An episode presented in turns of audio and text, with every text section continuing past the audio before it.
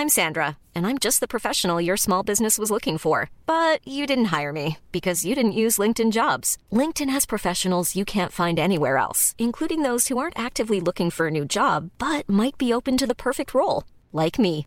In a given month, over 70% of LinkedIn users don't visit other leading job sites. So if you're not looking on LinkedIn, you'll miss out on great candidates like Sandra. Start hiring professionals like a professional. Post your free job on linkedin.com/people today. Ahora inicia A la Una con Salvador García Soto. A la Una. Donde la información fluye, el análisis se explica y la radio te acompaña. A la Una con Salvador García Soto. A la Una. Comenzamos.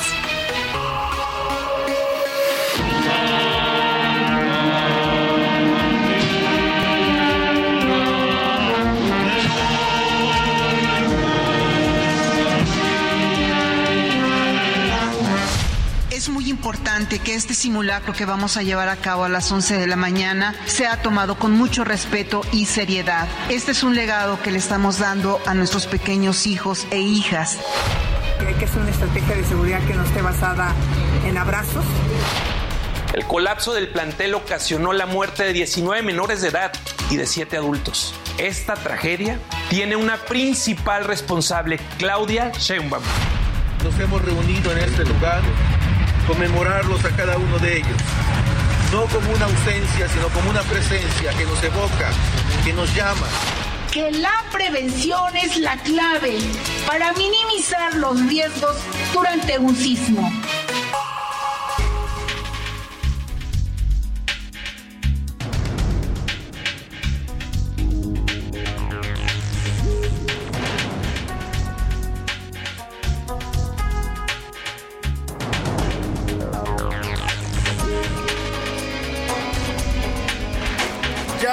Es la una de la tarde en punto en el centro de la República. Los saludamos con mucho gusto. Estamos iniciando a esta hora del mediodía a la una este espacio informativo que hacemos para usted todos los días a esta misma hora del día. Aquí estamos, listos para informarle, para entretenerle y también para acompañarle en este momento de su día, en este martes 19 de septiembre, una fecha que la mencionamos y trae muchos recuerdos, muchos recuerdos dolorosos, pero también muchas lecciones y enseñanzas y al mismo tiempo también para algunos pues algo de temor porque los 19 de septiembre, particularmente en la Ciudad de México, suelen ser fechas de sismos. Tenemos dos heridas abiertas, dos heridas en el tiempo de sismos que nos afectaron en 1985 y en, en 2017 a la ciudad, por supuesto, y también a varios estados de la República, Oaxaca, Guerrero, en el caso del 85 templó también en Jalisco, en Colima, en varios estados del país, así es que es una fecha que para los mexicanos es particularmente ya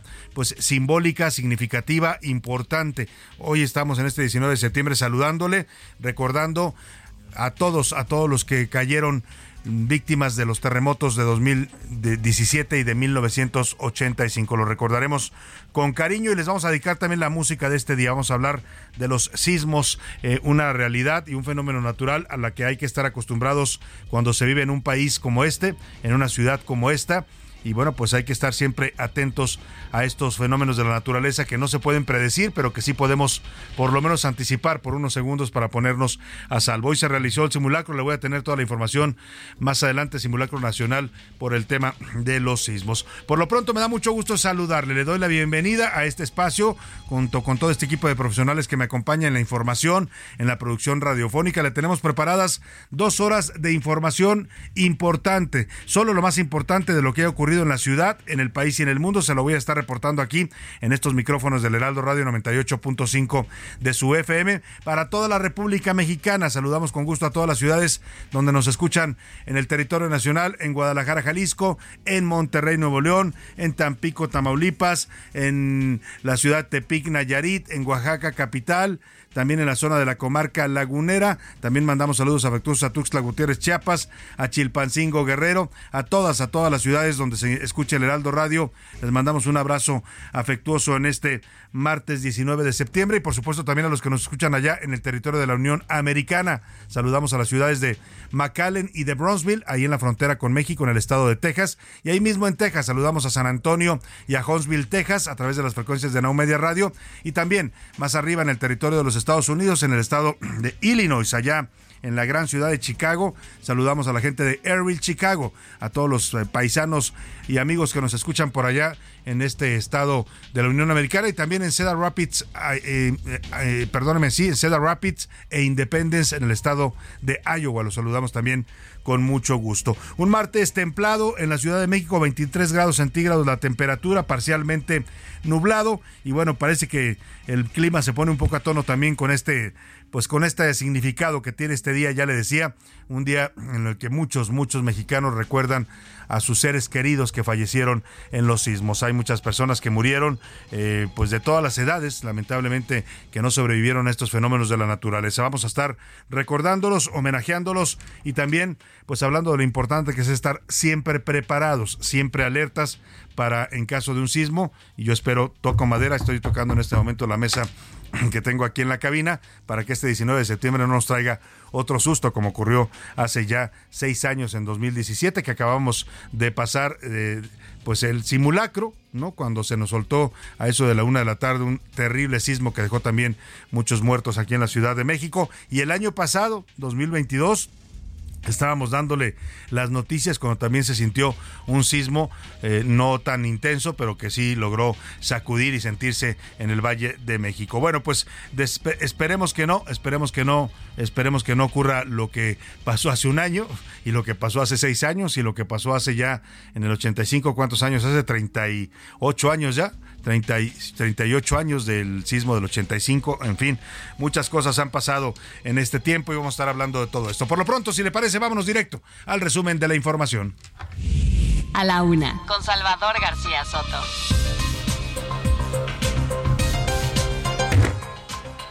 Y hay nanita, como dicen por ahí, Ay, nanita, los sismos nos vuelven a asustar. A las 11 de la mañana se realizó el simulacro nacional del 19 de septiembre. Participaron más de 115 mil inmuebles, oficinas públicas, privadas y más de 9 millones de personas que se movilizaron para hacer este simulacro que también lleva como sentido no solo estar preparados, sino también estar alertas y saber qué hacer en caso de un sismo. Y también cambian las reglas. Morena publicó su convocatoria para quienes quieran competir por las ocho gubernaturas que se van a renovar en el país y la jefatura de gobierno en el año 2024. Y a diferencia de la contienda presidencial, ahora Morena pues ya cambió el método, parece que no les gustó mucho lo que pasó en el proceso interno por la presidencia, ahora no habrán, no habrán precampañas ni actos proselitistas, simplemente se definirán las encuestas quiénes serán los candidatos. Y mueve los hilos, la coordinadora del Frente Amplio por México, Xochil Gálvez, se reunió con miembros del Consejo Coordinador Empresarial. Mientras tanto, un juez federal le da la razón a Víctor Hugo Romo, el morenista que se eh, pues ha estado dedicando a denunciar casos de corrupción en la alcaldía de Miguel Hidalgo cuando Xochitl Gálvez fue alcaldesa. Dice el juez que no puede callar a Víctor Hugo Romo y que él puede seguir haciendo estas denuncias. En los deportes, nueva era. Comienza la fase de grupos en la Champions League 2023-2024. Por primera vez en 20 años, ni Messi ni Cristiano Ronaldo, estas dos estrellas del fútbol internacional, estarán presentes en la Champions League. Además, con gran actuación de su defensa, los aceleros de Pittsburgh lograron el primer triunfo, su primer triunfo en la campaña de la NFL.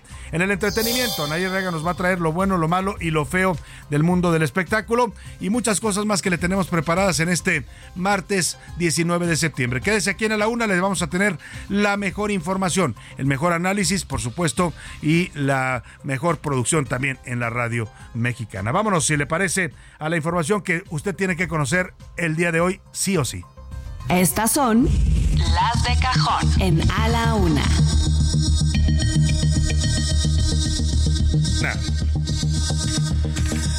Y bueno, pues ahí está, vamos a la información. A las 11 de la mañana de este martes 19 de septiembre, ya le decía, se realizó, se realizó el segundo simulacro nacional 2023. El primero se llevó a cabo el 19 de abril.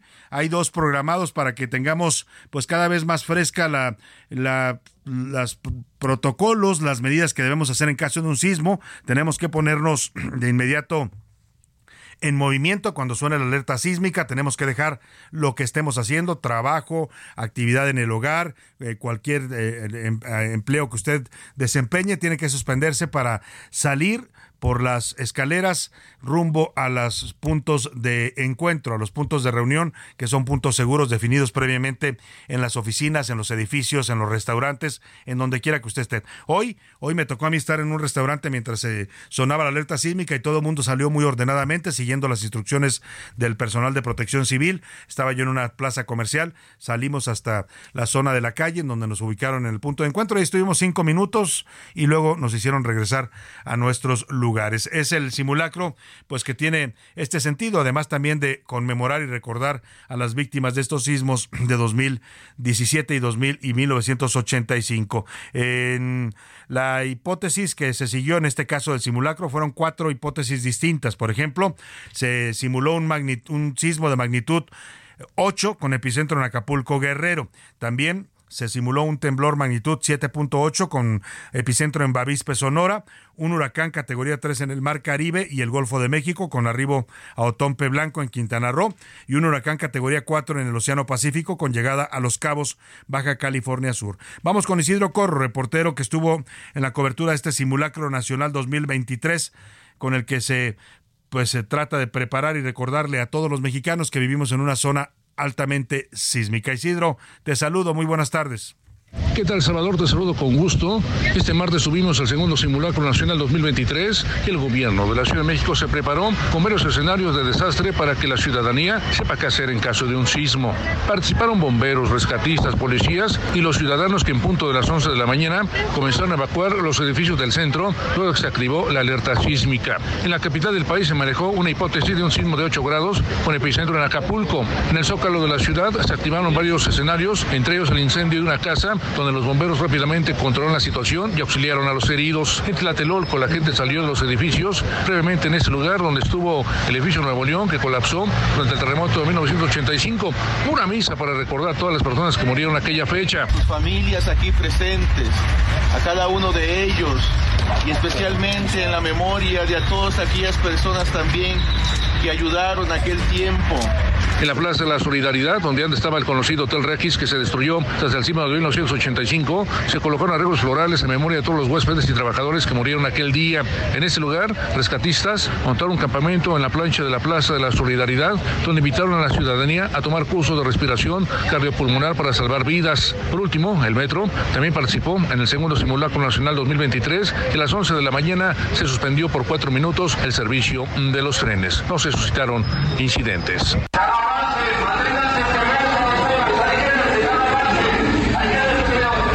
Salvador, el reporte que yo te tengo. Bueno, pues así, así el simulacro, como nos cuenta Isidro Corro, estuvo participando, encabezando, de hecho, estos simulacros, la secretaria de Seguridad y Protección Ciudadana del Gobierno Federal, Rosa Isela Rodríguez, participó en la sesión del Comité Nacional de Emergencias por el, este segundo simulacro 2023. Se instala dentro de estos protocolos y estos simulacros no es solamente sacar a la gente a las calles o a los puntos de reunión, sino también el gobierno activa una serie de mecanismos que se instalan como si realmente hubiera ocurrido un sismo para que se tenga ya la dinámica en caso de que sea un sismo real. Este caso es el, el del Comité Nacional de Emergencias que estuvo encabezando Rosa Isela Rodríguez. Esto fue lo que comentó. Nosotros decimos que la prevención es la clave para minimizar los riesgos durante un sismo. Sepan ustedes que el gobierno de México está dispuesto y listo para accionar ante cualquier emergencia que se presente en el país con el despliegue necesario de personal, principalmente de nuestras Fuerzas Armadas y de las fuerzas de seguridad del país. Ahí está lo que dijo la secretaria. También estuvo participando la Coordinadora Nacional de Protección Civil, Laura Velázquez. Ella dijo que pues el simulacro fue exitoso, que se registró saldo blanco y que todo fue producto de un conjunto de un trabajo conjunto de varios sectores. El jefe de gobierno de la Ciudad de México, Martí Batres, comentó que más de 8.5 millones de personas participaron aquí en la capital de la República en este simulacro persona que se lastimó eh, y fue eh, trasladada al hospital de Coco cuando estaba realizándose la evacuación en su edificio. El reporte general es de saldo blanco y el simulacro funcionó eficientemente y adecuadamente. Y bueno, también hay que decirlo porque siempre se critica cuando hay un sismo real que a veces no suenan los altavoces de la alerta sísmica aquí en la Ciudad de México. El 99.2% se está reportando ya como información oficial, es decir, 13.800 altavoces funcionaron de manera adecuada emitiendo el sonido de la alerta sísmica que puso en alerta a la población. 118 mm, altavoces no funcionaron. Por cierto, vi también que se están programando ya varias ampliaciones de este sistema de alerta sísmica a otros estados de la República. Hoy solamente la Ciudad de México es la ciudad que tiene una alerta sísmica bien instalada funciona. Digo, a veces se reportan algunas fallas en el caso de los altavoces. Se ha activado por accidente un par de veces y nos ha sacado tremendos sustos, pero en general funciona bien. Y lo que se está buscando, también la gente puede ayudar reportando si en su casa hay un altavoz que no sonó, por ejemplo, en este caso del simulacro, usted puede hablar a Locatel al 55 56 58 11 11 y ahí puede puede este, reportar este altavoz, puede decir, oigan, tal ubicación el altavoz no sonó, o también al, al 3611, perdóname, 0311, también ahí puede reportar simulacros que no funcionen. Le decía que se está estudiando y vi por ahí una información que emitió el gobierno federal, la Coordinación Nacional de Protección Civil, que están eh, pues estudiando instalar también sistemas de alerta sísmica en otras ciudades del país. Es importante que todos estemos pues protegidos por este sistema que si bien no evita los movimientos de la Tierra, lo que sí hace es que nos regala un minuto más o menos para poder tratar de ponernos a salvo en caso de que se detecte un movimiento telúrico. Y oiga, también el presidente López Obrador hoy estuvo encabezando el izamiento de bandera, una, una ceremonia solemne donde la bandera nacional ondeó a media asta en honor a las víctimas que fallecieron en los sismos de 2017 y de 1985. Lo acompañaron pues parte de su gabinete, los secretarios de Defensa y de Marina, que ya saben, nunca faltan a los eventos del presidente. Estuvieron también gente como la secretaria de Gobernación, el jefe de gobierno Martí Batres. En fin, el presidente dijo esto en el, en el momento que se izaba la bandera. Es lo que va a escuchar no son palabras del presidente, sino el momento en el que se está izando la bandera y hay una, una toque, una marcha pues eh, militar en honor a las víctimas caídas.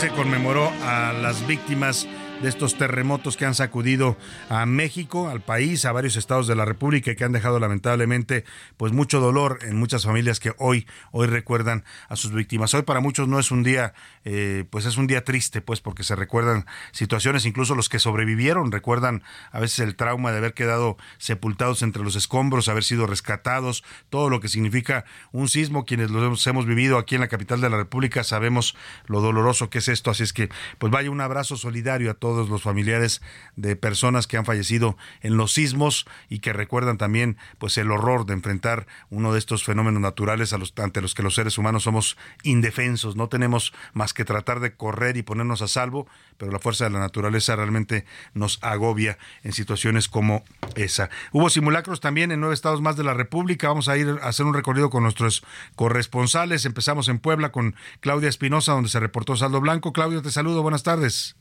En diferentes edificios públicos, así como instituciones educativas y empresas, se realizó el macro simulacro de este 19 de septiembre. Hay que comentar que las autoridades estatales señalaron que eran más de mil inmuebles los que participaron en este ejercicio que tiene como objetivo verificar las estrategias en materia de protección civil en caso de un siniestro. Hasta el momento, las autoridades se encuentran evaluando cuáles fueron los resultados para verificar el tiempo en que han salido la mayoría de los poblanos y cómo actuarían en caso de emergencia. Este reporte que se registró en Puebla. Muchas gracias, muchas gracias. Te agradezco el reporte, Claudia Espinosa. Vamos hasta Nuevo León. También allá se llevó a cabo este simulacro con nuestro corresponsal Juan Teniente, que nos cuenta cómo, cómo transcurrió esta, este protocolo. Juan. Entonces, muy buenas tardes, saludo con gusto desde Monterrey, mira de manera simultánea en distintos inmuebles del estado de Nuevo León. Hoy se llevó a cabo de manera exitosa el segundo simulacro nacional 2023.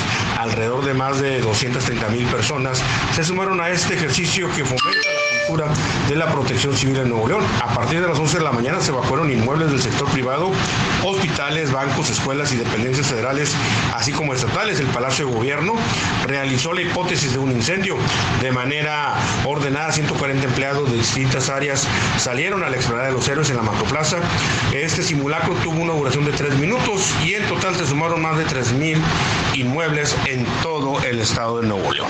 Así se llevó a cabo este evento en la entidad. Salvador, muy buenas tardes. Muchas gracias, Juan Teniente. Buenas tardes allá en Monterrey. Vámonos ahora hasta Oaxaca porque Oaxaca pues se recuerda con dolor a sus muertos el día de hoy. Hace seis años, en 2017, tembló en dos ocasiones en Oaxaca provocando muerte y desolación entre el 7, el primer temblor, el 7 de septiembre y el 19 de septiembre volvió a temblar.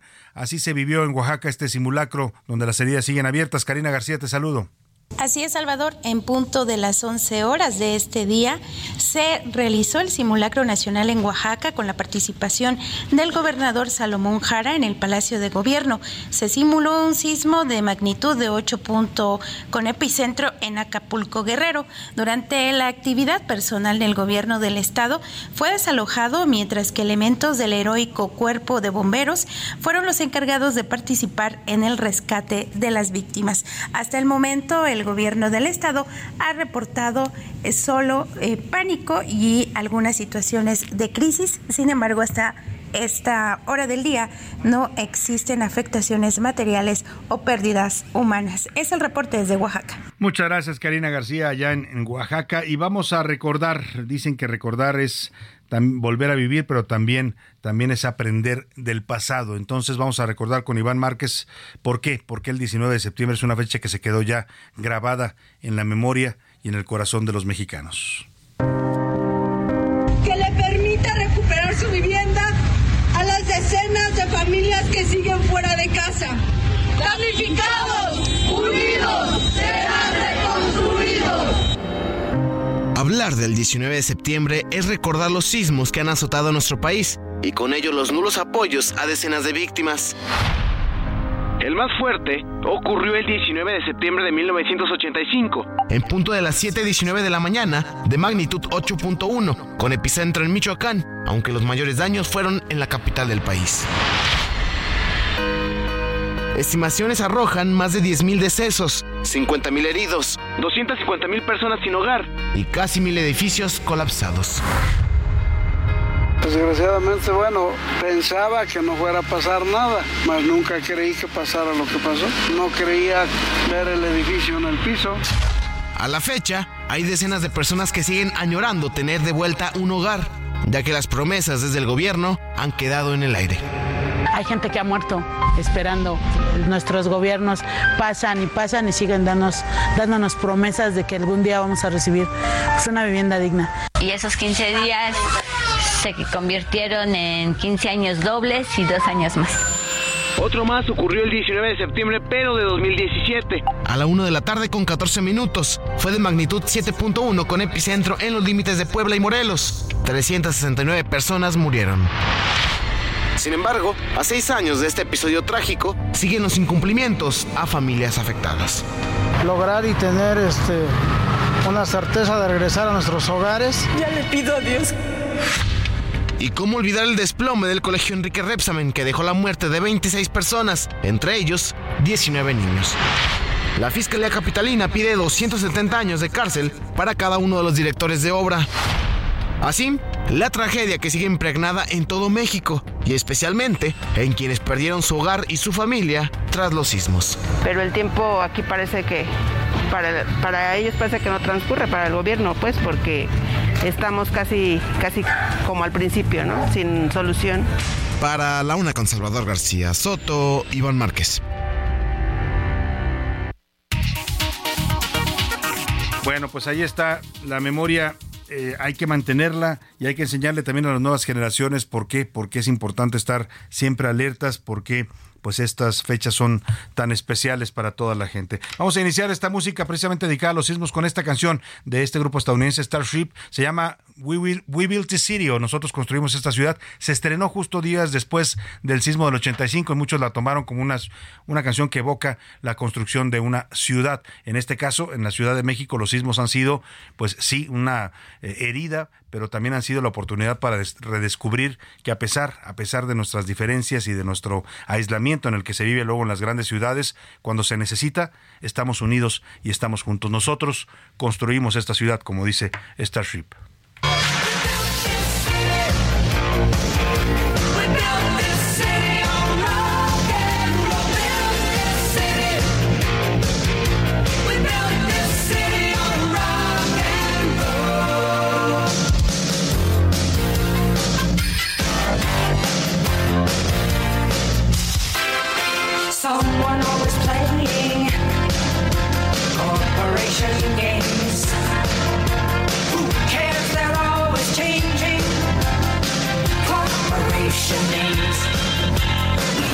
No le cambies. Estás en A la Una con Salvador García Soto. Información útil y análisis puntual. En un momento regresamos. Ya estamos de vuelta en A la Una con Salvador García Soto.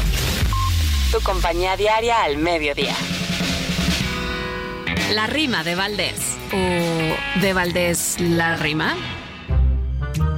Vaya fecha complicada para esta linda ciudad yo les digo la verdad, la gente andaba ciscada, se sentía de la fregada, había un sentimiento raro, pero el día nos hizo el paro. Y hoy, septiembre 19, no pasó nada, mi plebe, estamos del otro lado. En casas y en oficinas y sobre todo en colegios nos comportamos muy regios, no empujas mientras caminas, no corres como gallina. Y en tranquila evacuación, toditita la nación ejecutó el simulacro, y todo fue a nivel macro con orden, como en un guion. Los terremotos pasados, pánico siempre nos dan, pero ante cualquier desmán hay que estar muy preparados. Así que muy abusados, tomémoslo con criterio, porque es un tema muy serio que ha causado mucha muerte. Y más allá de la suerte, eviten el cementerio. Les hago un cuestionamiento, porque van tres 19 que la tierra se nos mueve. Lo digo como un lamento, y yo no sé si es invento, pero hoy agradezcamos que vivitos aquí estamos y no nos tembló la tierra. Y al que a la duda se aferra, este año ya la libramos. El 19 de septiembre de 1985, un terremoto de magnitud 8.1 sacudió la Ciudad de México y sus alrededores. Se estima que entre 10.000 y 300.000 personas murieron durante ese evento. 32 años después, en 2017, otro terremoto sorprendió a los mexicanos y cobró la vida de más de 300 personas. Esta canción es para todo mi pueblo de México es tiempo de unirnos. Es tiempo de paz. Fuerza México, todo sonido nos levantaremos. Fuerza México, todo sonido nos levantaremos. Estamos unidos. Juntos somos fuertes, unos guerreros. Disculpen, tengo un poco de tos, pero eso no me impide levantar mi voz para darle ánimos a miles de afectados. Chiapas y Oaxaca, Puebla, México y Morelos. Sepan, no están solos, el pueblo es uno solo. Y así como caímos, nos levantaremos. Día como el águila real, símbolo nuestra bandera. Seguiremos luchando contra viento y marea, nuestras alas, sacudiendo la tierra mexicanos al grito de guerra. Una de la tarde con 33 minutos, Fuerza México cantaba en este rap el, rapero Candela en 2017, una canción que creó para darle ánimos a los mexicanos que aquel 19 de septiembre de 2017 pues fueron devastados por la fuerza de la naturaleza. Ya lo menciona el propio rap, la Ciudad de México, con más de 300 muertos, Oaxaca, Chiapas, Morelos, en Morelos hubo eh, pueblos enteros que se quedaron devastados casi en su totalidad. Han ido reconstruyendo poco a poco. En, Puebla también se registraron varias afectaciones importantes. En fin, eh, así como lo canta este rapero mexicano, así se ha visto en eh, estas ocasiones lamentables en que la tierra nos ha sacudido, pues se ha visto cómo la unión y la solidaridad de los mexicanos pues nos logra sacar a flote. Es una lección que debemos aprender, no unirnos solo las tragedias, también también en las cosas importantes para sacar a este país adelante contra la violencia que hoy vivimos del narcotráfico, contra los problemas que tenemos en la salud pública, en fin, la unión hace la fuerza y los mexicanos lo hemos aprendido a fuerza de golpes de la naturaleza. Escuchemos un poco más de este rap y seguimos con más para usted aquí en A la Una. Fuerza México, estamos unidos. Fuerza México, todos unidos nos levantaremos. Fuerza México unidos nos levantaremos. Fuerza México, todos unidos nos levantaremos. Fuerza México, todos unidos nos levantaremos. A la una, con Salvador García Soto. Son los compromisos que tiene que firmar. Hay también una carta adicional que tienen que firmar, donde los participantes aceptan que eh, hay criterios de género, hay criterios de paridad y que en todo caso aceptan los ajustes que tendrá que hacer la comisión de elecciones para garantizar que haya paridad.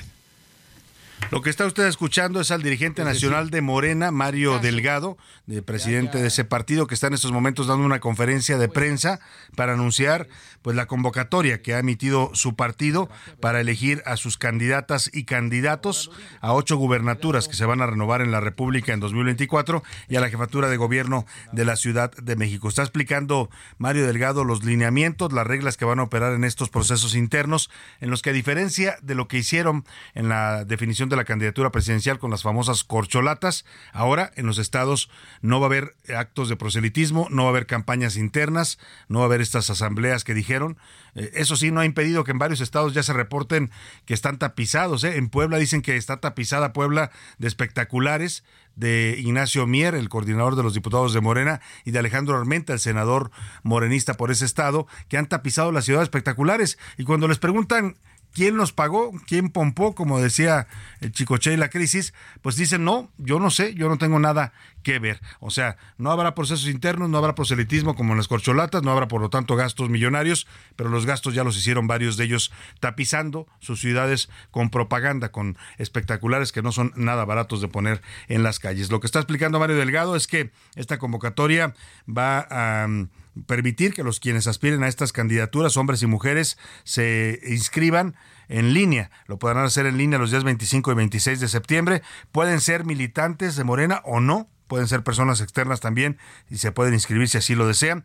No deberán recurrir a anuncios espectaculares, lo que ya le decía, mm, demasiado tarde porque ya varios de ellos tienen tapizadas las ciudades con anuncios espectaculares. No podrán hacer actos de proselitismo, dice en la convocatoria, ni asambleas, ni utilizar programas sociales, ni intervención de servidores públicos en favor de los aspirantes. La Comisión Nacional de Elecciones de Morena va a enviar la lista final de los que cumplieron con los requisitos a los consejos estatales y se pronunciarán a favor de cuatro perfiles, cuatro perfiles hombres, perdóneme, cuatro perfiles hombres y cuatro perfiles mujeres. En total se van a elegir a cuatro, ocho candidatos a, la, gubernaturas, cuatro hombres, cuatro mujeres y la Ciudad de México también. Ahí no sabemos todavía si va a ser hombre o mujer el candidato de Morena. Esto va a ocurrir a más tardar el 28 de septiembre. Ya se sabrá quiénes serán las candidatas y candidatos. Dos días después se publicarán los nombres de los elegidos. Vamos con Ricardo Romero, que nos tiene todos los detalles de esta convocatoria morenista.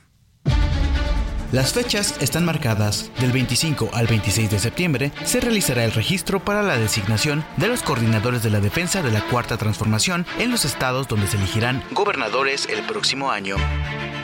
Estos coordinadores podrían convertirse en candidatos de Morena para competir por la Ciudad de México y los estados de Chiapas, Tabasco, Guanajuato, Jalisco, Morelos, Puebla, Veracruz y Yucatán. El proceso de solicitud se realizará en línea a través del sitio web registro.morena.app convocatorias a partir de las 0 horas del 25 de septiembre y concluirá a las 23.59 horas del 26 de septiembre.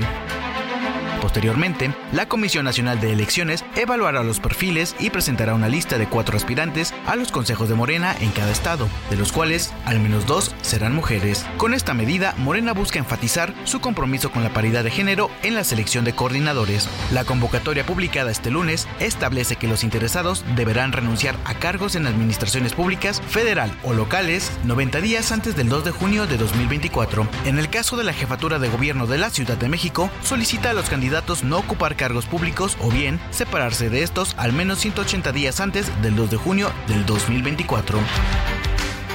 El documento también establece una edad mínima de 30 años cumplidos en esa fecha. Además señala que se rechazarán las inscripciones de personas que sean deudores alimentarios. Finalmente, la lista de solicitudes aprobadas será publicada antes del 30 de octubre de 2023.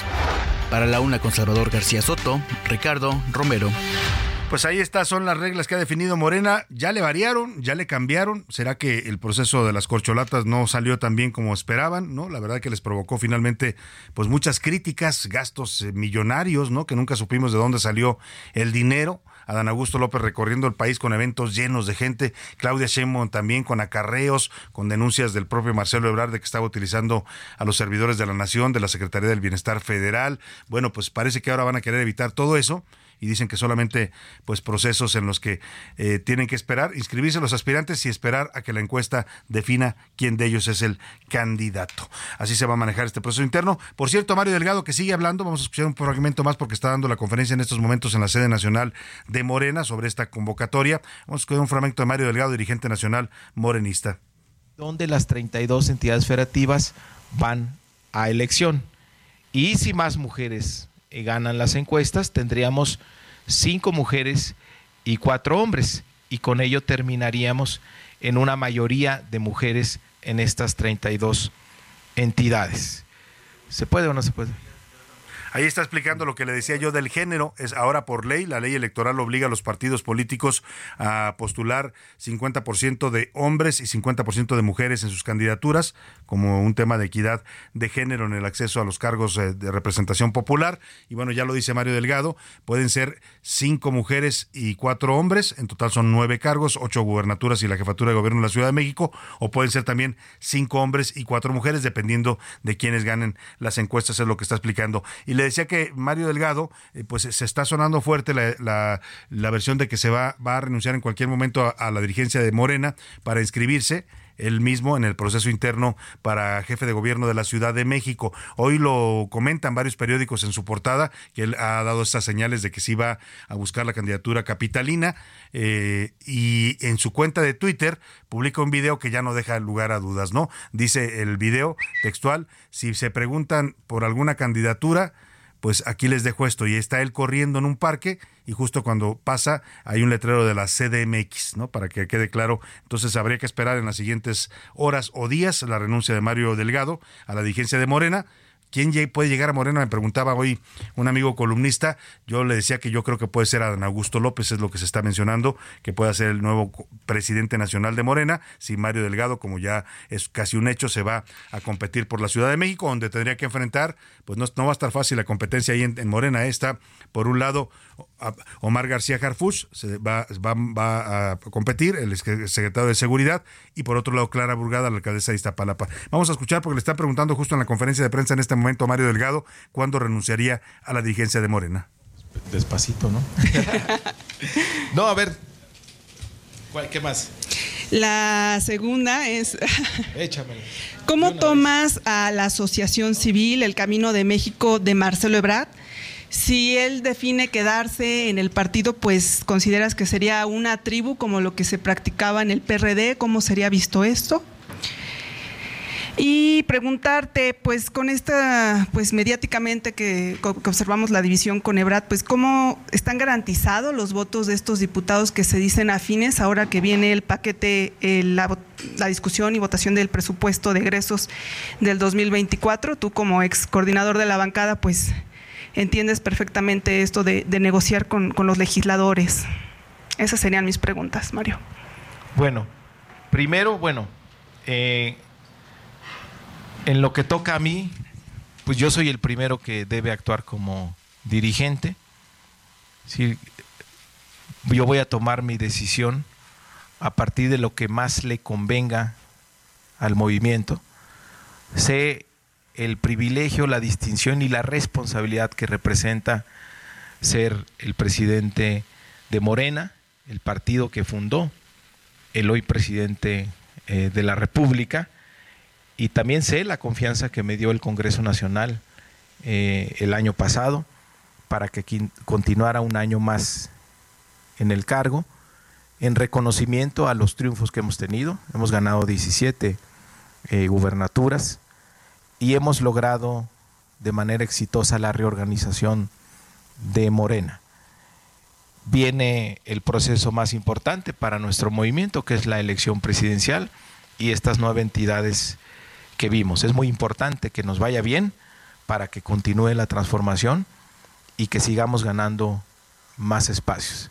Entonces mi decisión va a estar sujeta a esa evaluación, por más aspiración que tenga, por más interés personal que yo tenga respecto de la Ciudad de México, pues yo soy, como dirigente, soy el primero en actuar con congruencia y poner por delante primero al proyecto más que cualquier interés. Entonces, ahí está respondiendo Mario Delgado muy al estilo político, dándole vueltas sobre las ramas. Yo le decía este video que subió a su cuenta de Twitter, bueno, pues no lo habría subido si no estuviera ya decidido a buscar la candidatura a la Ciudad de México, pero bueno, él dice que va a depender de lo que le digan, de lo que se defina y le convenga al partido, al movimiento, bla, bla, bla, bla, bla, bla. Este, está previsto también, está previsto también, dijo que va a hablar con Claudia Sheinbaum, yo creo que eso ya será cuestión de eh, eh, días para que nos enteremos ya de la salida de Mario Delgado de la dirigencia Nacional de Morena.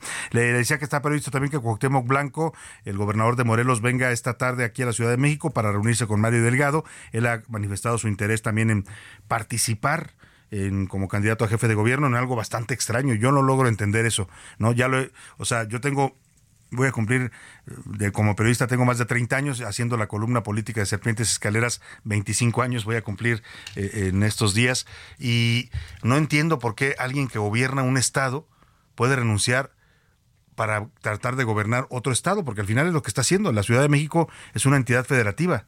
O sea, no tiene sentido lo que está proponiendo Cuauhtémoc Blanco. Vamos a ver qué definen hoy en la tarde ahí en Morena. También se habla de que puede ser candidato al Senado por el, por el mismo partido de Morena.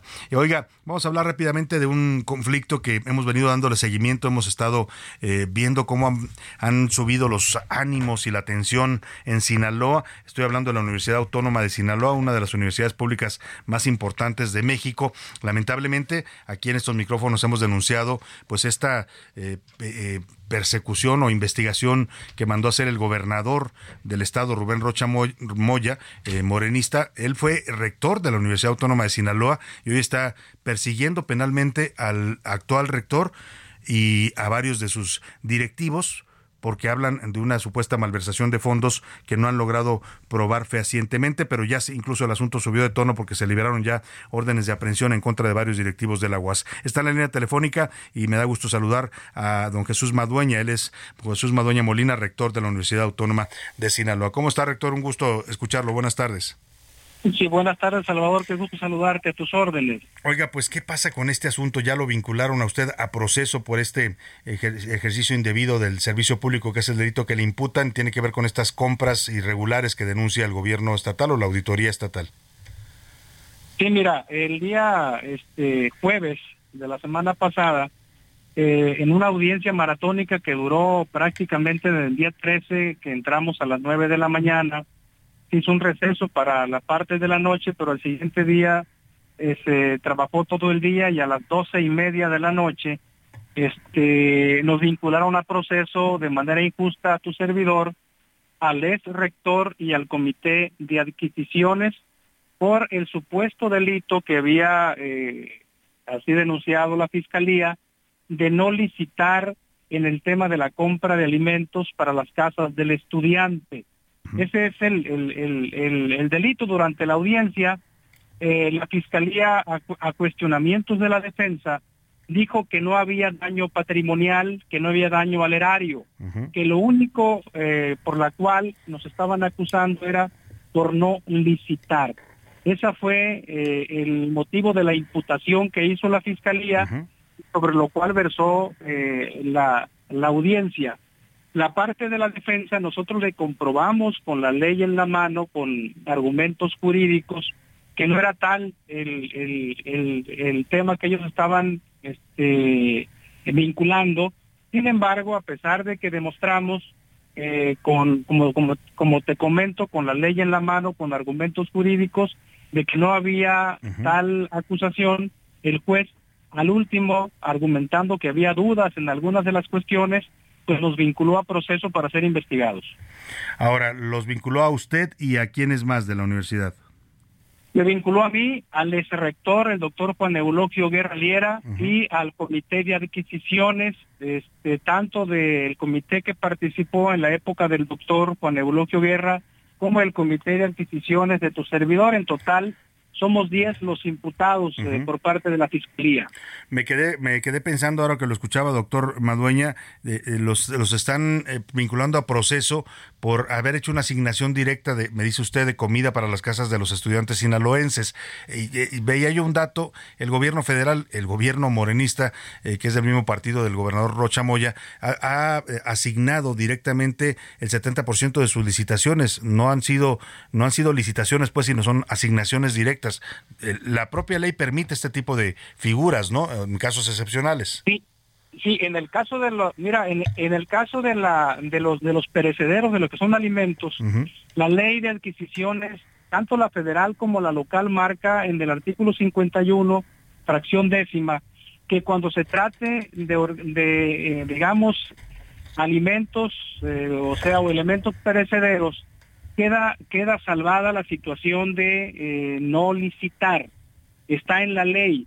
Pero además, Salvador, los montos a los cuales... Eh, sí, parece que se cortó. Sí. Sí, eh, son de, de, 3.4 millones de pesos para el 2021 y de 3 y de 3.7 millones para el 2022 y lo que se compró en el 2021 fueron un millón seiscientos mil y en el 2022 un millón ciento cuatro mil, es decir, muy por debajo del del límite establecido. Pero también existía en ese en ese periodo, Salvador, un decreto presidencial en donde eh, se, se exentaba de licitar este tipo de cuestiones por cuestiones de la pandemia. Por la pandemia, sí, era una situación de emergencia sanitaria. Exactamente, entonces a pesar de que nosotros comprobamos, primeramente que no rebasamos el monto para licitar, segundo, que eran alimentos, eh, que, que, eran, alimentos, que eran eh, cosas perecederas y que la ley justifica de no licitar, pero además estaba también el, el, el, decreto presidencial por la pandemia. A pesar de todo eso, el juez nos vinculó a proceso de manera injusta, siendo la verdad un atropello, y el cual nosotros vamos a tratar de combatir ante los jueces federales, vamos a impugnar, vamos a buscar un amparo contra el auto de vinculación a proceso, porque realmente lo que se está viviendo aquí en Sinaloa es un tema de persecución política. Eh, eh, nos han querido amedrentar, así como ellos, Salvador, Salvador se hicieron del ayuntamiento de Culiacán, eh, corriendo al, al, al presidente municipal electo, que parece que ya va a regresar. Al parecer hay un hay un proyecto ahí que se va a discutir mañana en el TRIFE y también tiene lo mismo con el presidente municipal de Mazatlán, es decir, este gobernador cuando a alguien no se le acomoda siempre busca utilizar las instituciones del Estado como lo es la Auditoría Superior del Estado, la Fiscalía, para hacerse de, lo que él quiere. Pues un autoritarismo por lo que nos está describiendo y me llama mucho la atención lo que usted señala, a pesar de todas estas pruebas, evidencias legales de que usted no violentaron la ley, que fue un caso excepcional estas asignaciones directas, pues el juez no las tomó en cuenta. ¿Habría también ahí, eh, digamos, un juez de consigna, este juez de control que llevó la audiencia? Sí, mira, es el mismo juez, Salvador, eso es lo, eso es lo, lo vergonzoso. Es el mismo juez que utilizaron para quitar al presidente municipal de Culiacán es el mismo juez que utilizaron para quitar al presidente municipal de Mazatlán y es el mismo juez está en todas las audiencias en contra de nosotros. O sea, es un juez a modo, es un juez contumaz, que es un juez que lo utilizan para este tipo de cuestiones. ¿Cómo se llama el juez, eh, doctor? Adán, Alberto Salazar Gastelum. Ah, pues ahí está su nombre, un juez pues de consigna claramente que están utilizando ya en Sinaloa para estos actos de persecución y represión política. Vamos a estar atentos a estos recursos que van ustedes a interponer para eh, combatir esta vinculación a proceso. Doctor Jesús Madueña, le agradezco como siempre la confianza y ya sabe que este espacio está abierto a cualquier tipo de denuncia. El agradecimiento, el agradecimiento mío, Salvador, te mando un fuerte abrazo y muchas gracias. Muchas gracias, doctor Jesús Madueña Molina, rector de la Universidad Autónoma de Sinaloa, que denuncia persecución política, y ya lo escuchó usted, autoritarismo del gobernador morenista de Sinaloa, Rubén Rocha Moya. Nos vamos a la pausa con música, se nos fue rapidito la primera hora, pero tenemos mucho más para compartirle en esta segunda hora de a la una. Le tengo noticias importantes, entrevistas, todavía nos queda mucho para estar con usted. También le voy a hacer las preguntas en un momento más para que usted opine y participe. Tenemos temas interesantes para hacer el debate de la agenda pública. Por lo pronto nos vamos con Lágrimas en la lluvia de El Tri, una canción de 1988. Con esta canción Alex Dora recuerda parte de su vida y menciona algunos momentos de la historia de México en sus 20 años de rock and rollero, incluyendo el del terremoto de 1985.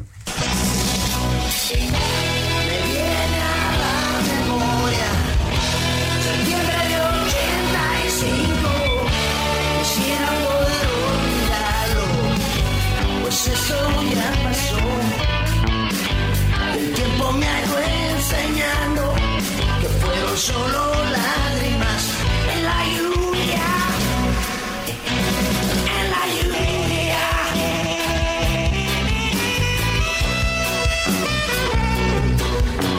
En un momento regresamos. Ya inicia la segunda hora de A la Una con Salvador García Soto. A la Una, donde la información fluye, el análisis se explica y la radio te acompaña. A la una, con Salvador García Soto. A la una. Comenzamos.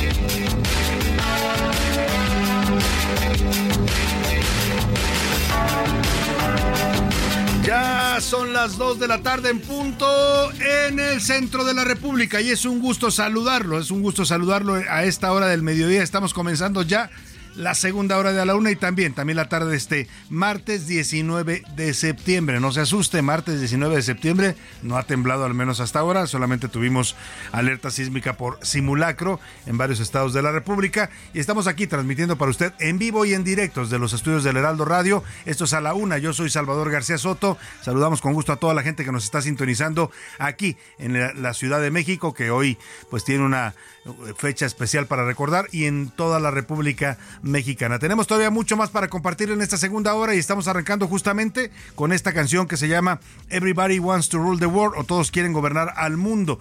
Es el grupo Tears for Fears, eh, esta banda británica que es, era muy seguida por los mexicanos eh, es muy seguida, tiene muchos, en los años 80 fueron muy eh, escuchados en, en México y la canción tiene que ver porque además de que era uno de los, de los éxitos que sonaban en la radio mexicana en 1985, cuando ocurrió aquel temblor del 19 de septiembre, también es la canción con la que el Canal 5 de Televisa regresó al aire después de estar justamente cinco horas fuera del aire porque se cayó una de las torres de Televisa Chapultepec durante el sismo del 19 de septiembre. Se fue la señal en los canales de Televisa en el 5. Cinco horas después regresan con este video, esta canción de Tears for Fears y por eso estamos recordándola hoy. La letra dice, todos quieren gobernar al mundo, hay un lugar donde la luz no te encontrará, tomados de la mano. Mientras las paredes se derrumban, cuando esto suceda, estaré justo detrás de ti. 19 de septiembre, un 19 de septiembre que esperemos sea sin temblor. Hasta ahora vamos limpios a las 2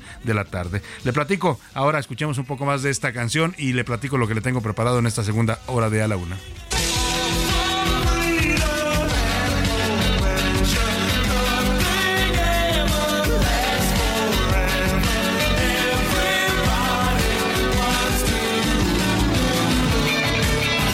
A la una, con Salvador García Soto. Y vámonos directo a lo que le voy a platicar en esta segunda hora. El gobierno de los Estados Unidos ha sacado la lista de 23 países que producen y distribuyen drogas ilícitas en el mundo. México, por supuesto, está en esta lista. Es un documento del Departamento de Estado de los Estados Unidos. Figuran también países como Afganistán, Bahamas, Belice, Bolivia, Birmania, China, Colombia, Costa Rica, República Dominicana, Ecuador, El Salvador, Guatemala, Haití, Honduras, India, Jamaica.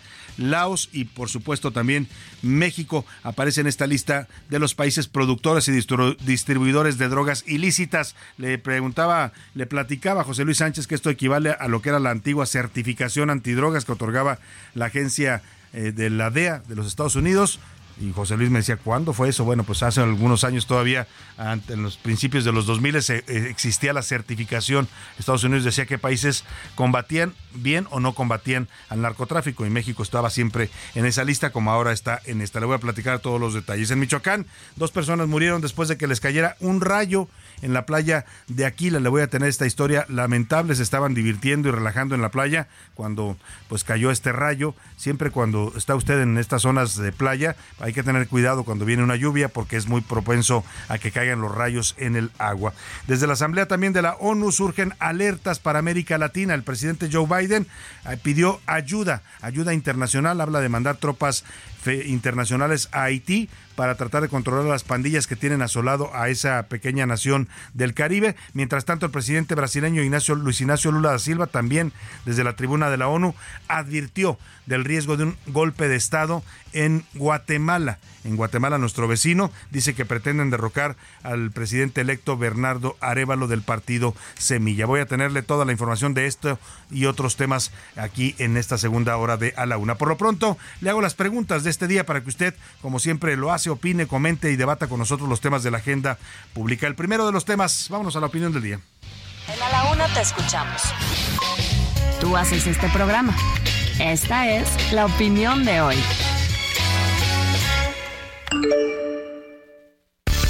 Bueno, el primero de los temas tiene que ver con esta conmemoración mm, dolorosa que recordamos en este 19 de septiembre. Yo le quiero preguntar, ¿Usted qué tan preparado o preparado se siente para enfrentar una emergencia natural en la ciudad en la que vive, ya sea un sismo, un eh, ciclón, una inundación, las cosas que suelen afectarnos aquí en este país? ¿Qué tan preparado se siente para responder ante una emergencia? Le doy tres opciones para que me responda. Muy preparado, para eso son los simulacros.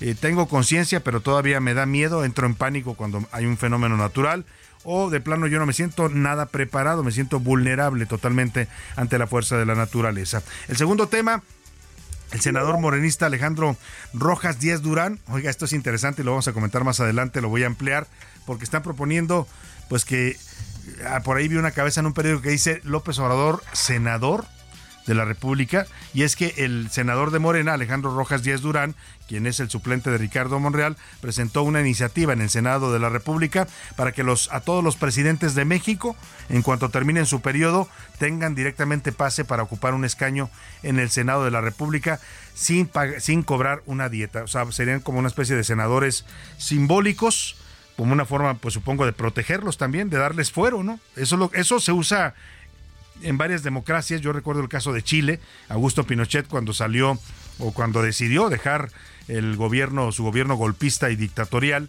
allá en, Chile, se convirtió en senador de la República por una ley como esta. Es lo que está promoviendo ahora el señor Alejandro Rojas Díaz Durán, senador por Morena. ¿Qué opina usted de esta propuesta? Que se le regale pues una senaduría a todos los presidentes de México cuando terminen su sexenio. Le doy tres opciones para que me conteste. ¿Está bien? ¿La experiencia presidencial sería buena para el Senado?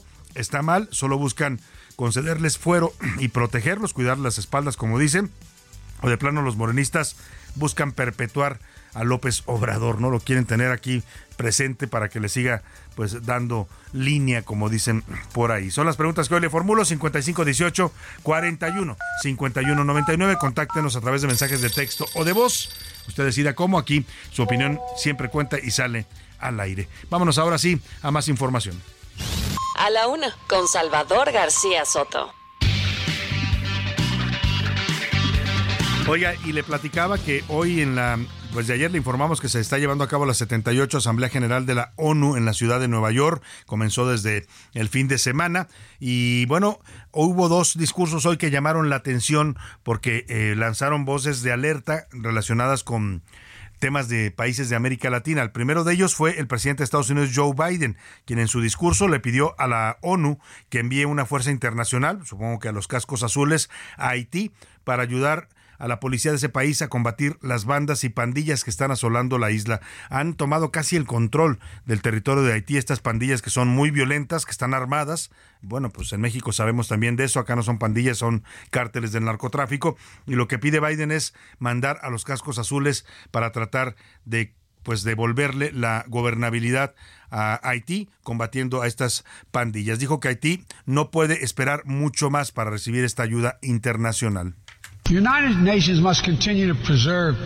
Las Naciones Unidas debe seguir preservando la paz, previniendo los conflictos y aliviando el sufrimiento humano. Aplaudimos a Naciones Unidas que se esfuerzan por liderar nuevos caminos y buscar con ello nuevos avances en cuestiones difíciles. Ejemplo, sobre Haití, la comunidad caribeña ha propiciado un diálogo entre la sociedad haitiana.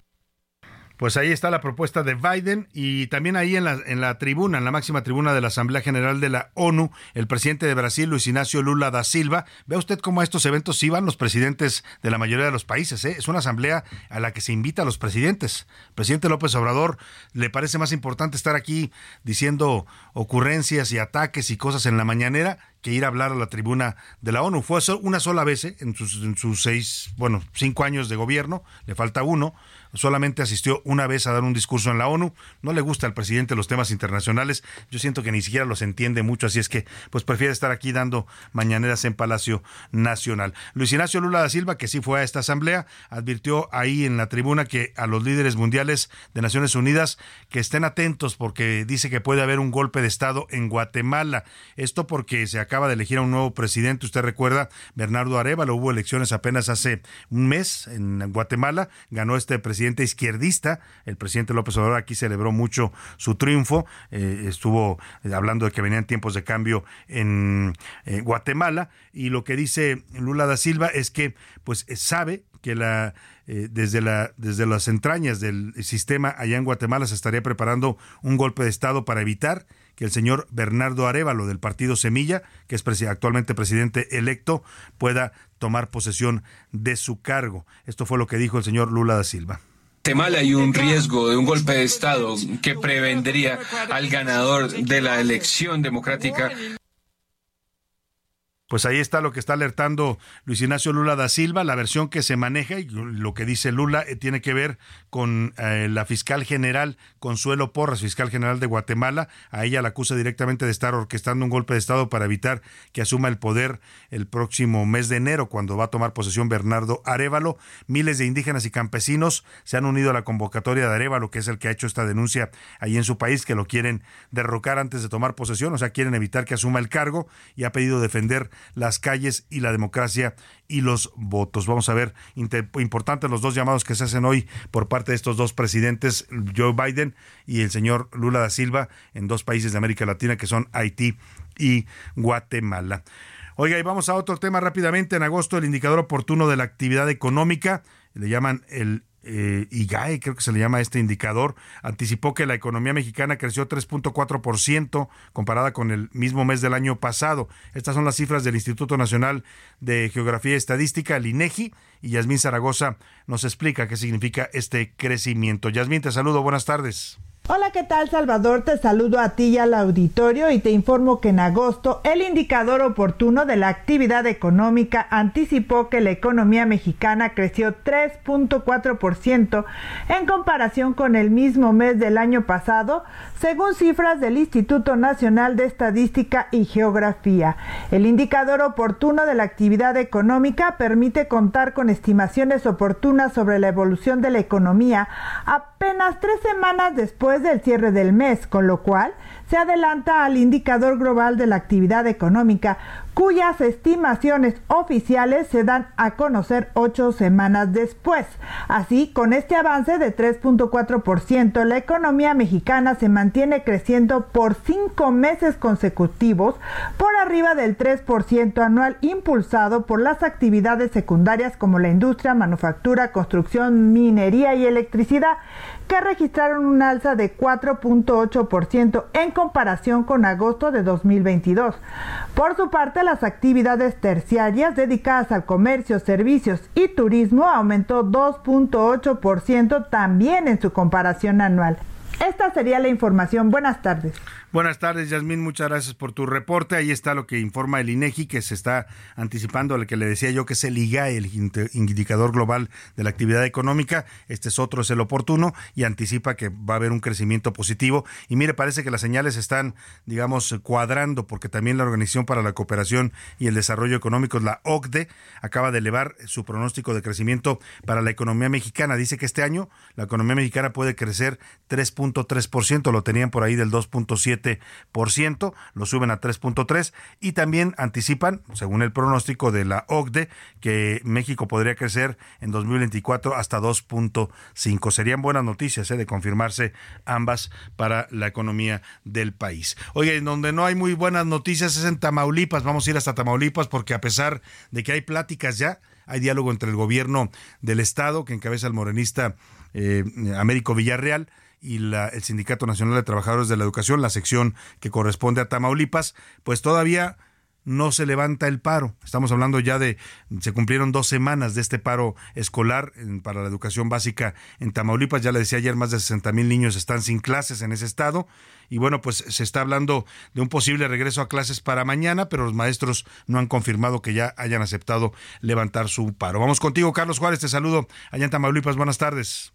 Hola, ¿qué tal Salvador? Muy buenas tardes, qué gusto saludarte a ti y a todo tu auditorio. Te comento que en Tamaulipas el regreso a clases sigue en suspenso y es que pese a que había versiones de que sería a partir del día de mañana tras la reunión entre la secretaria de Gobernación Luisa María Alcalde, el gobernador de Tamaulipas Américo Villarreal, así como el dirigente de la sección 30 del CENTE Arnulfo Treviño y la titular de Educación Leticia Ramírez, los maestros siguen plantados afuera de los centros de desarrollo educativo en lo que viene siendo las distintas ciudades de Tamaulipas. Eh, hemos platicado con algunos de ellos y ellos eh, manifiestan que, bueno, pues no tienen ninguna indicación de levantar los plantones. Es, todavía por la mañana estaban haciendo taquiza afuera de estos centros de desarrollo educativo. Cabe señalar que ya son 10 días en los que los menores de edad no tienen eh, clases en lo que viene siendo la educación pública desde preescolar a secundaria. Déjame comentarte también, Salvador, que se está a la espera justamente de la confirmación por parte de la sección 30 si es que habrá o no clases durante el día de mañana.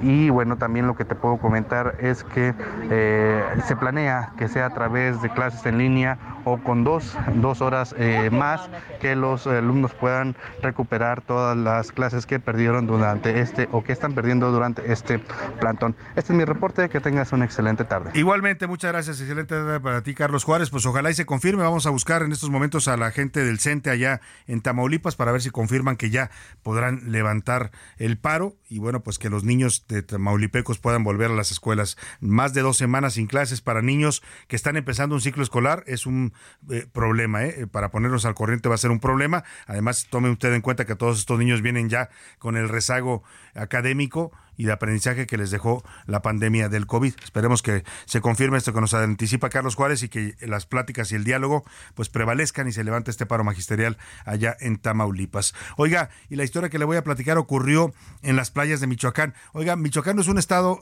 es un estado que eh, no es famoso por sus playas, pero tiene playas muy bonitas, ¿eh? tiene playas, muchas de ellas vírgenes porque no hay una industria turística desarrollada. Lamentablemente también el tema de la seguridad no lo ha permitido. Michoacán lleva pues desde prácticamente va a cumplir 18 años en una crisis de seguridad desde que Calderón declaró ahí su guerra contra el narcotráfico, luego la continuó Peña Nieto, López Obrador ha mandado tropas pero no ha servido de nada, están asediados por el narcotráfico en la región de Tierra Caliente, que es la región que da justamente hacia, la, hacia las playas de Michoacán.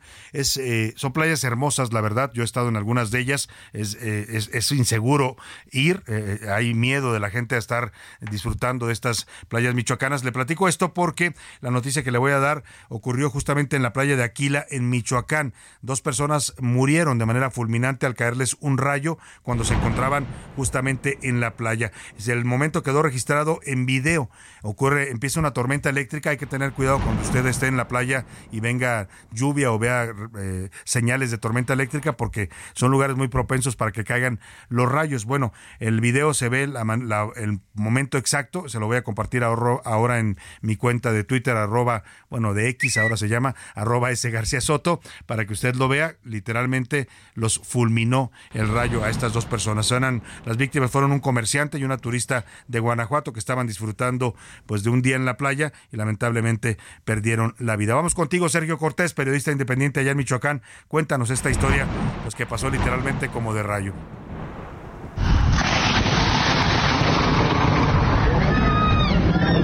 Les cuento la historia, Salvador. Fue el pasado viernes 15 de septiembre que el hombre y la mujer perdieron la vida tras ser impactados por un rayo en la playa de Maruata, en el municipio costero de Aquila.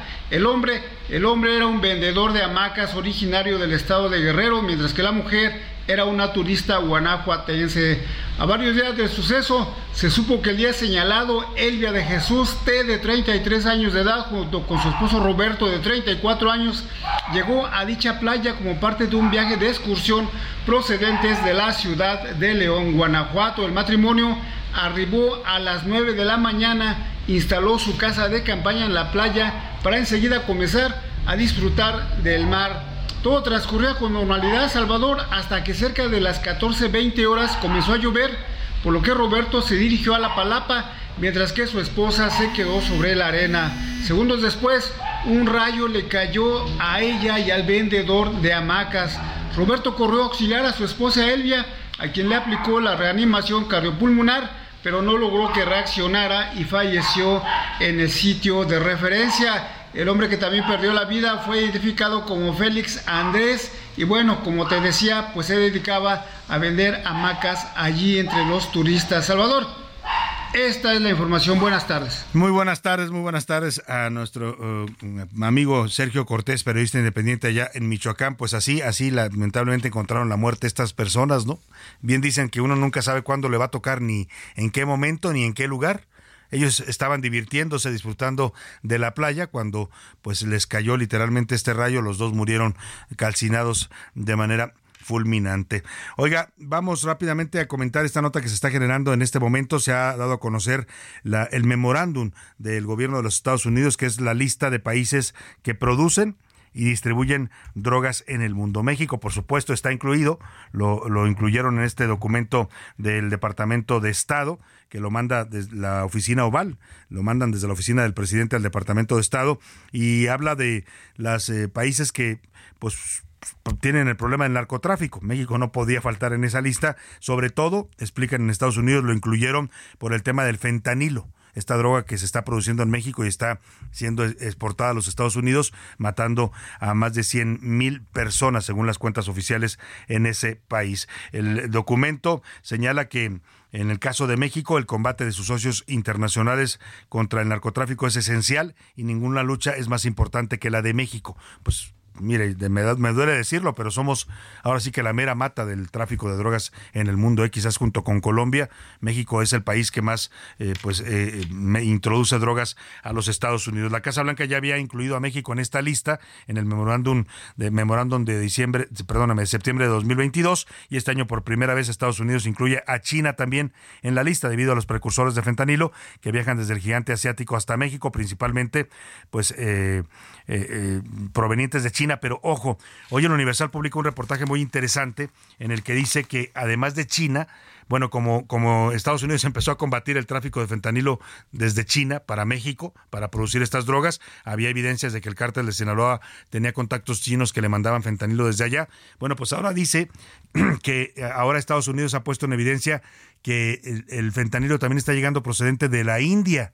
Dice que el cártel de los Chapitos, este que encabezaba Ovidio Guzmán, hizo contactos con empresarios hindúes que le están mandando fentanilo desde varios puertos de la India hacia México para producir estas pastillas de esta droga que es tan letal y que ha provocado una emergencia de salud en los Estados Unidos. Vámonos a la pausa. Antes de la pausa, vamos rápidamente a información de último momento para ver qué nos tiene José Luis Sánchez. Último minuto en A la Una, con Salvador García Soto. José Luis, ¿qué nos cuentas? R- Salvador, r- buenas tardes. Rosario Orozco Caballero, alias Chayito, o como se le conoce. Rrr, Llegaste ronroneando. Rosario Orozco Caballero, perdón, alias Cha- o como se le conoce Charito en Puebla, la viuda del exgobernador Miguel Ángel Barbosa, acaba de tuitear en estos momentos, Salvador, a través de su cuenta oficial en X. Y dice tal cual: He revisado con detenimiento la convocatoria de Morena para el proceso interno. Cumplo con cada uno de los requisitos para la coordinación de comités de defensa de transformación de Puebla y estoy lista para seguir contribuyendo y he decidido participar. Dice la viuda de Miguel Ángel O sea, la Barbosa. esposa de Miguel Ángel Barbo- de Miguel Barbosa, Miguel que Barbosa. falleció lamentablemente De gobernador de Barbosa. Puebla. La conozco a la señora Rosario, es una mujer, eh, pues tenía mucha influencia en el gobierno de, de Barbosa, ¿eh? Tenía mucha influencia, lo decía todo el mundo, porque todos supimos que Barbosa con su diabetes, pues ya en la última etapa tenía muchos problemas de movilidad, ya no veía bien y ella era prácticamente su asistente personal para todo. Bueno, pues interesante noticia, se Así es. apunta la señora Rosario, esposa de Miguel Barbosa, para ser candidata al gobierno de Puebla. Vámonos a la pausa con esta canción de Flans que la, la compusieron en 1988 para la reconstrucción precisamente de lo que fue el sismo de 1985 que dejó devastada a la Ciudad de México y a otras zonas del país. Cuentas conmigo.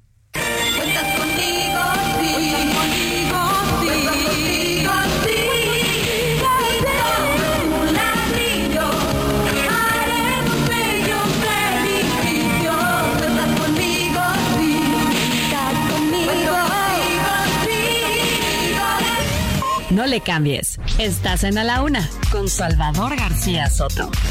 Información útil y análisis puntual. En un momento regresamos. Ya estamos de vuelta en A la Una con Salvador García Soto. Tu compañía diaria al mediodía. Hola amigos del Heraldo Radio, ¿qué tal? ¿Cómo están? Pues aquí para platicarles que del 29 de septiembre al 7 de octubre se va a llevar a cabo la edición número 15 de Vallarta Nayarit Gastronómica, teniendo como sede principal el Hotel Cristal Grand en Nuevo Nayarit, donde se realizará el congreso los días 1 y 2 de octubre con show cookings de los chefs más relevantes del momento, zona expo de patrocinadores, catas premium y talleres gourmet. Además, este año se podrá disfrutar de una semana llena de eventos privados y exclusivos como nunca antes, con la presencia de estrellas Michelin, así como celebridades y genios de la gastronomía, colaborando en los restaurantes más reconocidos de la bahía. El lema que será la línea principal es The Cooking Factor, cocinando una nueva era. Porque no hay duda que después de lo vivido en los últimos tres años, estamos ya en el camino de una nueva era que requiere nuevas estrategias. Bueno, pues regresamos a seguir escuchando las noticias con Salvador García Soto.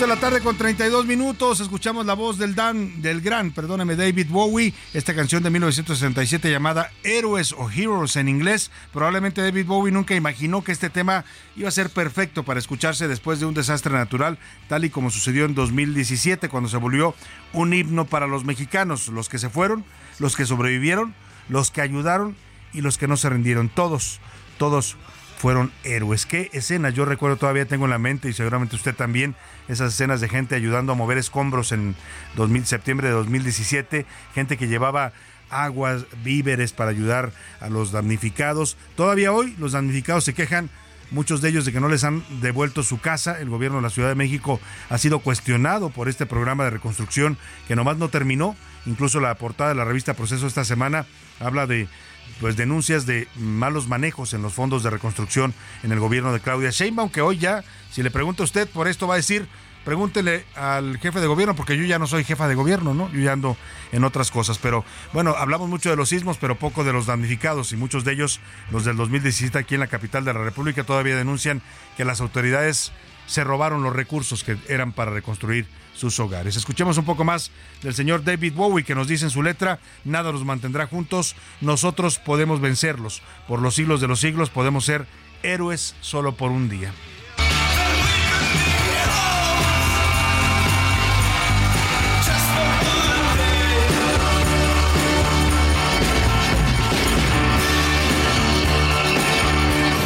A la una, con Salvador García Soto. El ojo público. En A la Una tenemos la visión de los temas que te interesan en voz de personajes de la academia, la política y la sociedad. Hoy escuchamos a Maite Azuela en Romper la Confusión. El ojo público.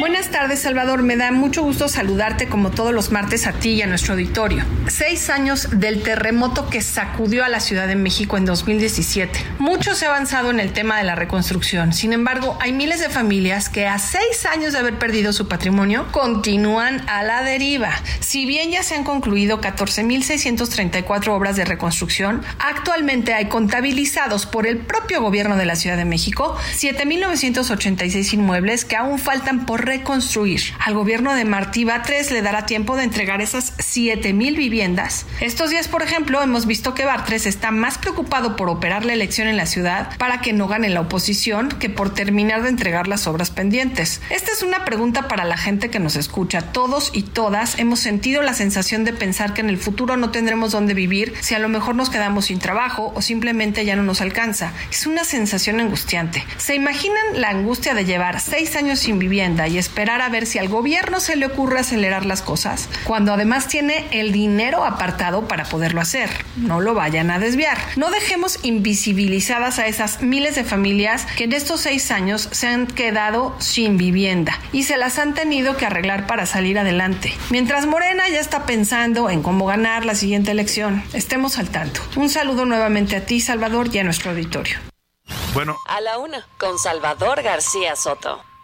Dos de la tarde con 35 minutos. Justo de esto hablaba Maite Azuela, nuestra colaboradora aquí en El Ojo Público, y su romper la confusión de la, pues las denuncias que hay de malos manejos ¿eh? en la reconstrucción. Se hicieron fondos, se destinaron miles de millones de pesos para reconstruir los hogares de la gente que perdió sus casas, sus departamentos, sus negocios en el 2017, en el sismo de 19 de septiembre, hace seis años y todavía seis años después no les han cumplido a estos damnificados. De hecho, le decía, la revista Proceso, José Luis Sánchez, publica este reportaje en el que acusa estas eh, pues malos manejos y corrupción en los fondos para la reconstrucción. Así es, Salvador. eh, la revista Proceso publicó este, en este mes, en septiembre, un eh, reportaje que se llama Damnificados del 19S. Denuncian lucro, lucro gubernamental y electoral en la Ciudad de México. Y bueno, pues en este, en este reportaje hablan precisamente de durante la jefa de gobiernos en ese momento, Claudia Sheinbaum, bueno, pues habla precisamente de la reconstrucción.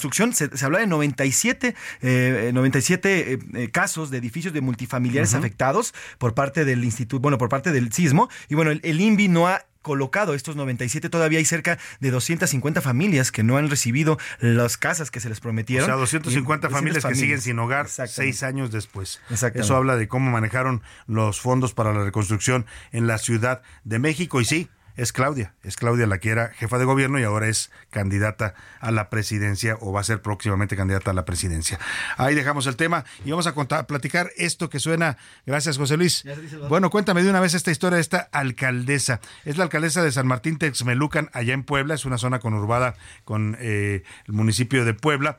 Eh, se llama Norma Layón, es, es alcaldesa por el partido Morena y pues tuvo una idea bastante interesante, se parece a los programas, esto no sé si ha visto usted, donde un ejecutivo de una empresa se disfraza de un empleado más y se pone a convivir con los empleados para detectar qué dicen de él o qué opinan de la empresa. ¿Qué hizo la alcaldesa de Texmelucan, José Luis? Salvador, Norma Layón, esta alcaldesa morenista, había recibido durante los últimos dos meses una serie de denuncias eh, de que la policía, esta policía municipal de San Miguel Texmelucan, pues se la pasaba extorsionando a los, a, a- a los los conductores, ciudadanos. a los ciudadanos. Por, pedían mordidas, pedían dinero y bueno, la alcaldesa, ¿por qué no? Decidió disfrazarse, se metió en una camioneta que estaba eh, este, un poco, un poco eh, tapada y bueno, pues se eh, ocurrió, ocurrió que La los- intentaron extorsionar. los policías le pidieron la A la alcaldesa, nada más y nada menos. Vamos contigo, Claudia Espinosa, allá en Puebla. Platícanos esta ingeniosa alcaldesa que atrapó a los policías en la mordida. Iba a decir en la movida, pero más bien en la mordida. Tú eres el jefe de tránsito municipal, ¿verdad? Bueno, acabo de agarrar a uno de tus compañeros pidiéndole dinero al chofer de mi camioneta que me prestara. Estamos para servirle a la ciudadanía, no para robarle a la ciudadanía. Te saludo con mucho gusto a ti y a todos los amigos del Heraldo Media Group para darte a conocer que a través de un video que la alcaldesa de San Martín Texmaluca, Norma Layón, compartió en sus redes sociales, dio a conocer que durante el fin de semana se disfrazó luego de recibir varias denuncias por actos de corrupción de los policías de tránsito del municipio poblano. A través de su plataforma de Facebook, la funcionaria mostró un video en el cual es detenida por estos sujetos y le piden dinero. Al momento en que los empieza a grabar para cuestionarlos sobre esto, los agentes señalan que no puede realizar esa acción. En ese momento ella se quita la peluca con la cual venía disfrazada y le señala que es la alcaldesa y que han quedado fuera de su centro de trabajo, además de que serían investigados por actos de corrupción. Hasta el momento, las autoridades de San Martín Texmelucan han señalado que todos los jefes de área de tránsito municipal, además de varios elementos fuera de los involucrados en este video, quedaron rescindidos de su contrato. Es el reporte que te tengo desde Puebla. Muchas gracias, Claudia. Pues ahí está, los agarró literalmente con las manos en el dinero. En este caso la estaban intentando extorsionar a ella, que era la alcaldesa disfrazada. Vámonos a los deportes con el señor Oscar Mota. Los deportes en A la Una con Oscar Mota. Oscar Mota, bienvenido, ¿cómo estás? Mi querido Salvador García Soto, amigas y amigos, hoy un gran día para ganar. Eh, regresan los martes que nos gustan, los martes eh, que hacen olvidar mucho a, a- a la banda Godín, a quien le mando un gran abrazo, porque pues de repente entre la una de la tarde y las tres de la tarde uno dice, pues no puedo ni salir al baño, no puedo ni irme a comer, ¿qué hago? Sintonice la Champions. Regresó la Champions, querido Ya, ya vuelve la Champions. Una Champions interesante. Vamos a escuchar rápidamente, el- eh, y, y mientras lo escuchamos te platico, porque bueno, inició allá en el estadio de San Siro, donde jugó el Milan, que ya empató a cero con el Newcastle. Escuchamos un poquito cómo se cantó ahí el himno, obviamente, de la Champions en el estadio de San Siro.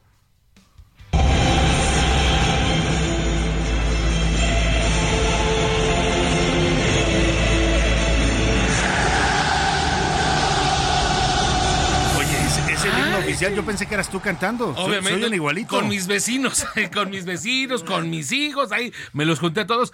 Eh, una Champions importante, querido Salvador, amigos, porque a ver, es la primera Champions en 20 años en la que no va a estar o Lionel Messi o Cristiano Ronaldo disputándola. Obviamente durante mucho tiempo estuvieron ambos, eh, ya hace algunas temporadas, pues bueno, o uno u otro, ¿no? Por cuestiones de equipos y demás, pero ahora no, ya no está ninguno de los dos. Cristiano se fue a la Champions de Asia con los famosos eh, dólares de, de los jeques y demás. Messi está de este lado, ¿no? Con el Inter de Miami, junto También con Jordan. cosechando dólares, también. Ah, no me invitan, es lo único que hace falta. Y si ya nos ponemos exquisitos, pues tampoco está Neymar. Neymar que también se fue, también se fue a Arabia, también se fue a un equipo de Arabia. Karim Benzema, goleador también ya histórico de Real Madrid, tampoco ¿Y está. entonces cuáles van a ser las estrellas de esa Champions? Voy a entrar, voy a entrar. Me hablaron. Es, es una mm, eh, Champions de la juventud, como dijeran por ahí en esta serie de Malcolm.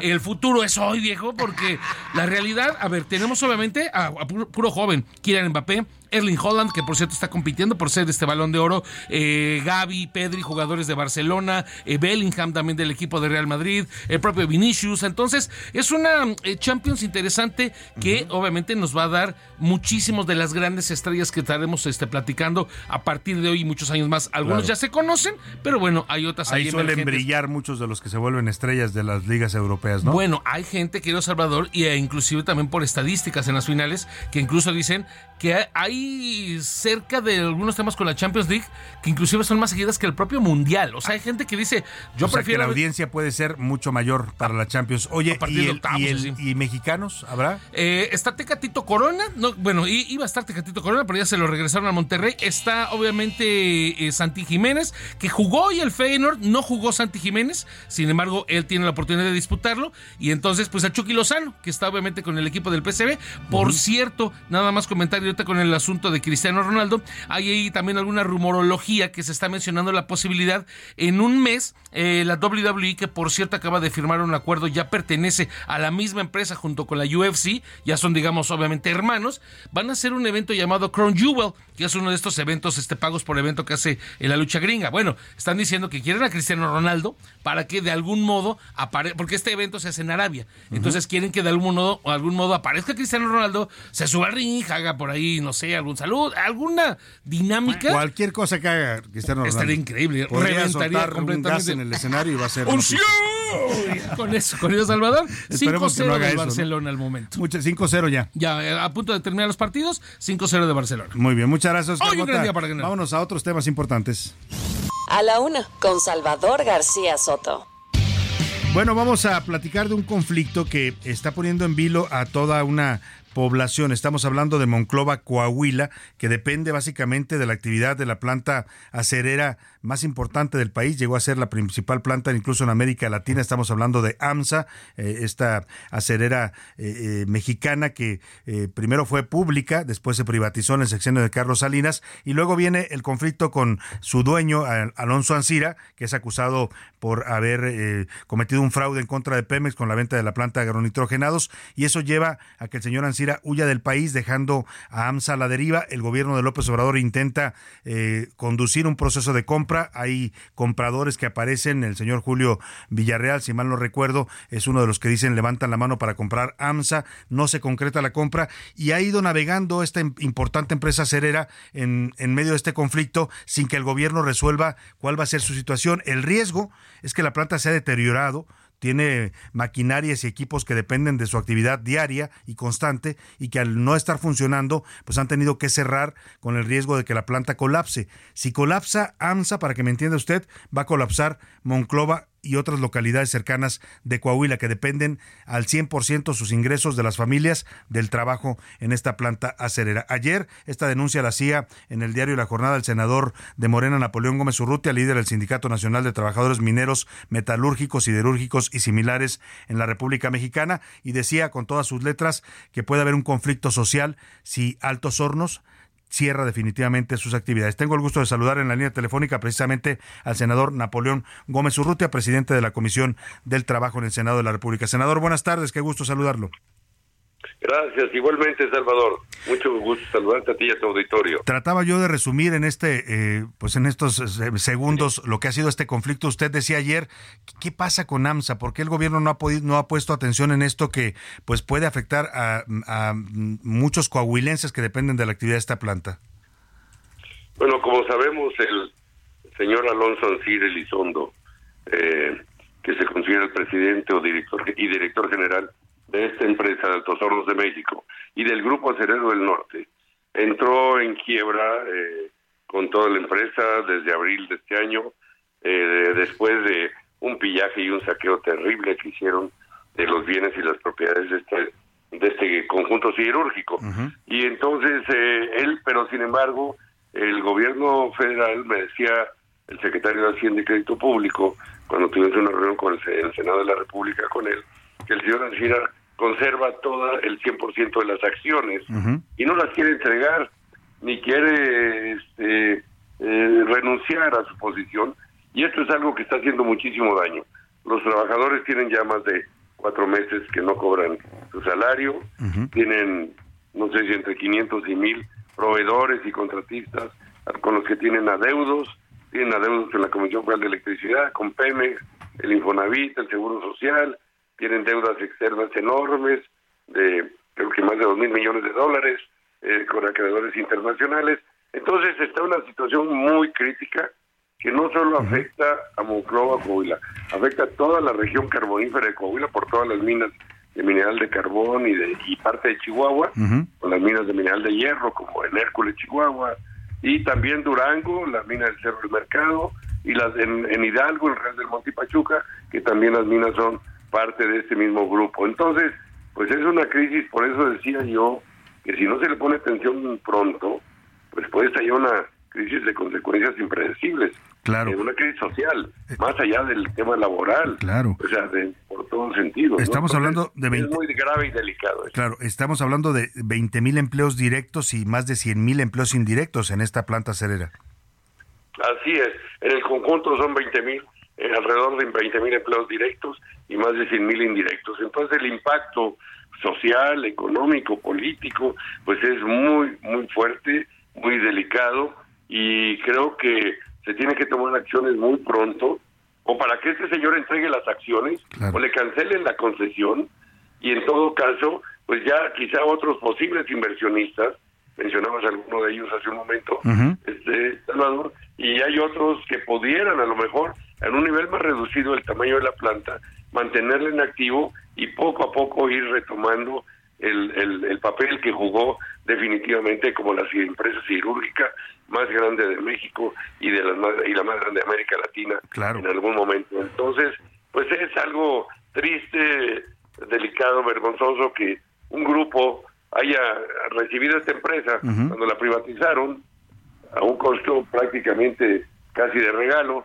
y que la hayan saqueado, se hayan explotado a los trabajadores, los recursos naturales y que la abandonen de esta manera y condenen a, no solo a todos estos miles y miles de trabajadores y sus familias, sino a todas las comunidades donde viven y operan, pues al abandono, a que se vuelvan pueblos fantasmas, y aquí hay una crisis social muy grave. Y usted lo dice bien, esta es una concesión federal. Al final, el gobierno federal podría determinar que ante el- este riesgo de crisis social y ante el abandono de la empresa que ha tenido el señor Ancira, que entiendo que ya vive en Texas, allá se fue a vivir, pues, pues podrían cancelarle la concesión. Yo creo que esta sería una de las alternativas y por otro lado obligarlo a que entregue las acciones. También, bueno, pues buscar cómo este, rescatar los bienes a través de las cuentas o las propiedades que tengan porque eh, saquearon esta empresa. Hay incluso instalaciones que ya fueron saqueadas. Por ejemplo, hay un ferroducto de 160 kilómetros de distancia que va de la mina de Hércules en Chihuahua, que es del grupo de él de Mineral de Fierro, y otro en la Perla, Chihuahua, hasta Moclova. Lo conducían, lo trituraban, lo molían y con agua lo conducían como conducen el petróleo en un oleoducto. Este es un ferroducto. Bueno, me, menos, nos, tenemos información de que este oleoducto ya no funciona, este ferroducto no está en funcionamiento, que ya le saquearon equipos, maquinaria, porque tiene estaciones de bombeo, o sea, no es continuo, los 160 kilómetros. En fin, un ejemplo nada más, pero en muchas otras partes y otras instalaciones, lo que parece que todavía quieren hasta saquear lo que queda, o sea, la maquinaria del equipo. No les importa la gente, no les importa la producción de acero, ni la explotación de carbón, ni siquiera las comunidades, como decía, de las familias de los trabajadores. Bueno, pues algo se tiene que hacer.